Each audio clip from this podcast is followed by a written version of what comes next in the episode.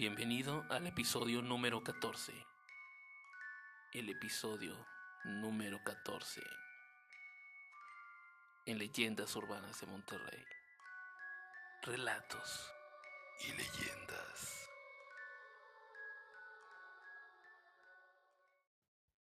Un agual o una macabra coincidencia.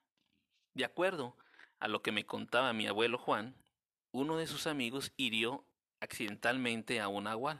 Su amigo llamado José se dedicaba a cazar animales para vender las carnes y las pieles en el pueblo. Ellos eran originarios de Huayacocotla, Veracruz. José era un cazador excelente y prefería salir por las tardes, ya casi entrando la noche, porque los animales grandes salen a esa hora. En esta ocasión atrapó a un conejo. Le puso una trampa y el animal cayó redondito. Cuando lo iba a sacar de la red en la que estaba, le brincó un perro grande. José cayó hacia atrás y el animal de color negro se preparaba para atacarlo. José sacó el machete que llevaba y el animal al ver el arma escapó. Al día siguiente regresó el cazador al mismo lugar y a la misma hora pero no con machete, sino con una pistola. Puso como carnada al conejo que atrapó la noche anterior y a los pocos minutos apareció de nuevo el perro negro. El animal ignoró por completo al conejo y lo atacó. José sacó la pistola y le disparó en varias ocasiones, pero el perro, de grandes dimensiones, esquivó las balas y huyó de nuevo. El amigo de mi abuelo asumiendo que todo esto era cosa del diablo, fue a la iglesia del pueblo y le pidió al señor cura que le echara agua bendita a su arma. José, al ver renuente al cura, le explicó cuáles eran sus motivos. Quiero cazar al diablo. Le narró a detalle lo que había vivido días antes, y el sacerdote Viendo que se trataba de una locura, le siguió el juego. Esa noche José salió al bosque con su arma bendita. Esperó que apareciera el animal y cuando el perro del diablo llegó a su cita, lo primero que hizo fue gruñirle y quererlo morder. José no lo pensó dos veces y le disparó, pero ahora sí, dándole en una pata. Volvió a jalar el gatillo pero la bestia logró escapar. A la mañana siguiente José fue al pueblo, caminando tranquilamente entre, entre sus calles, asumiendo que todo había terminado.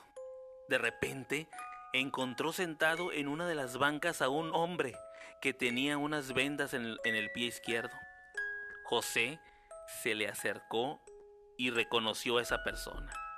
Era famoso en el pueblo por considerarlo un hechicero. ¿Qué le pasó en el pie? preguntó José. El hombre lo observó fijamente y le dijo, Tú ayer me disparaste en el bosque. Yo no te iba a lastimar, solo quería asustarte. El cazador aún no comprendía lo que estaba escuchando.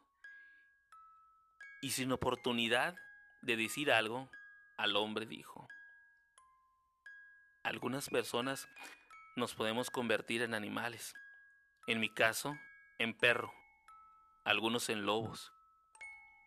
Yo nunca he lastimado a nadie, solo mato para comer. El hombre le pidió a José que le guardara el secreto, y así fue, hasta que desapareció para siempre.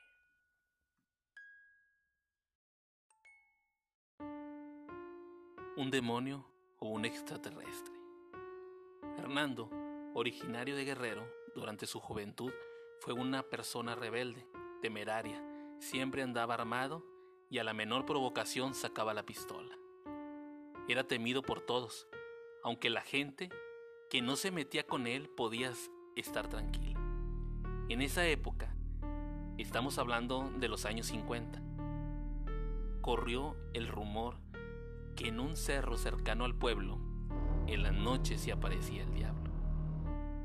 Es un ser envuelto en llamas que corre de la punta del cerro y se pierde en una cueva. Ya van tres noches que se deja ver, decían los testigos.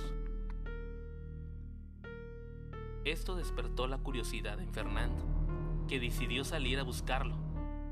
Su intención era encararlo y, de ser posible, matarlo.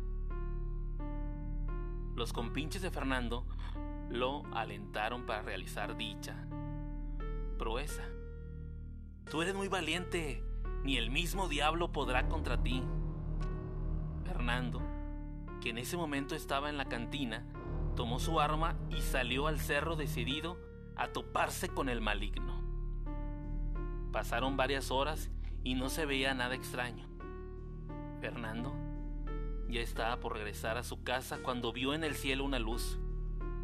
Al poco rato, la luz se acrecentó y de esta salió un ser que cayó a la tierra.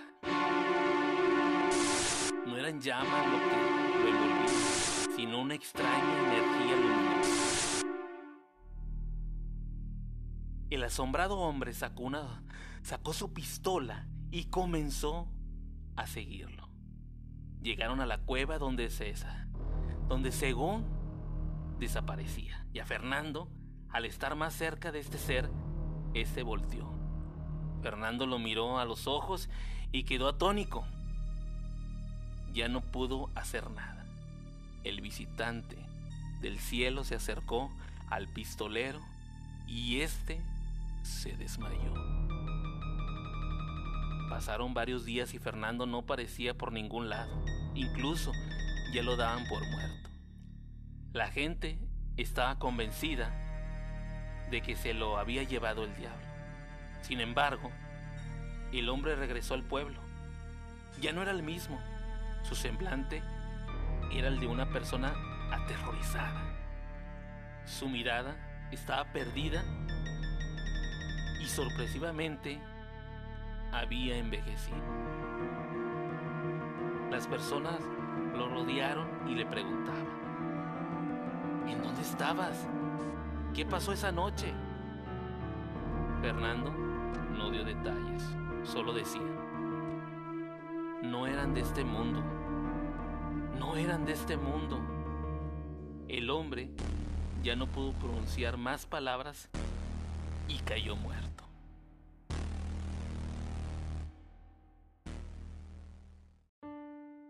no están en casa. Toño, uno de mis mejores amigos, me contó esta experiencia que vivió hace algunos años con su familia. Él llegó con sus hermanos y su madre a la casa de una tía. Era de noche y se quedarían a dormir porque al día siguiente tenían una fiesta en ese lugar. La casa es grande y vieja. Anteriormente habían vivido ahí otra familia.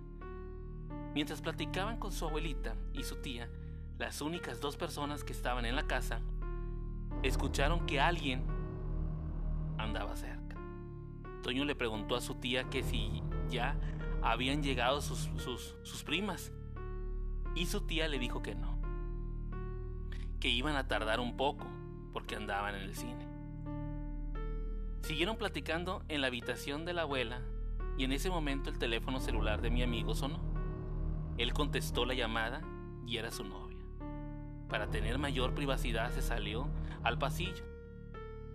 Mientras estaba hablando, vio pasar la silueta de una mujer. Terminó de hablar y fue a ver quién había llegado. Se asomó y no había nadie. Toño regresó a la habitación de su abuela y a los pocos minutos sintió un aire frío que recorrió su espalda. Pero esta sensación no solo la tuvo él, también su hermano que estaba a un lado de él. Seguían platicando cuando de repente pasó frente de la habitación a una mujer a la que también vio la mamá de Toño. ¿No que no había nadie? preguntó Antonio.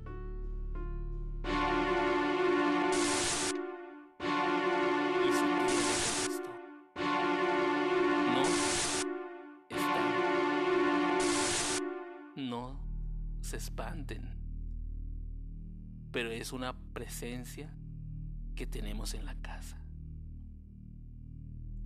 La, la tía les contó que en esa casa andaba penando una mujer que vivió ahí. Y por más rezos que le habían hecho, se seguía apareciendo. Pero como nunca les había hecho nada, ya se habían acostumbrado a ella.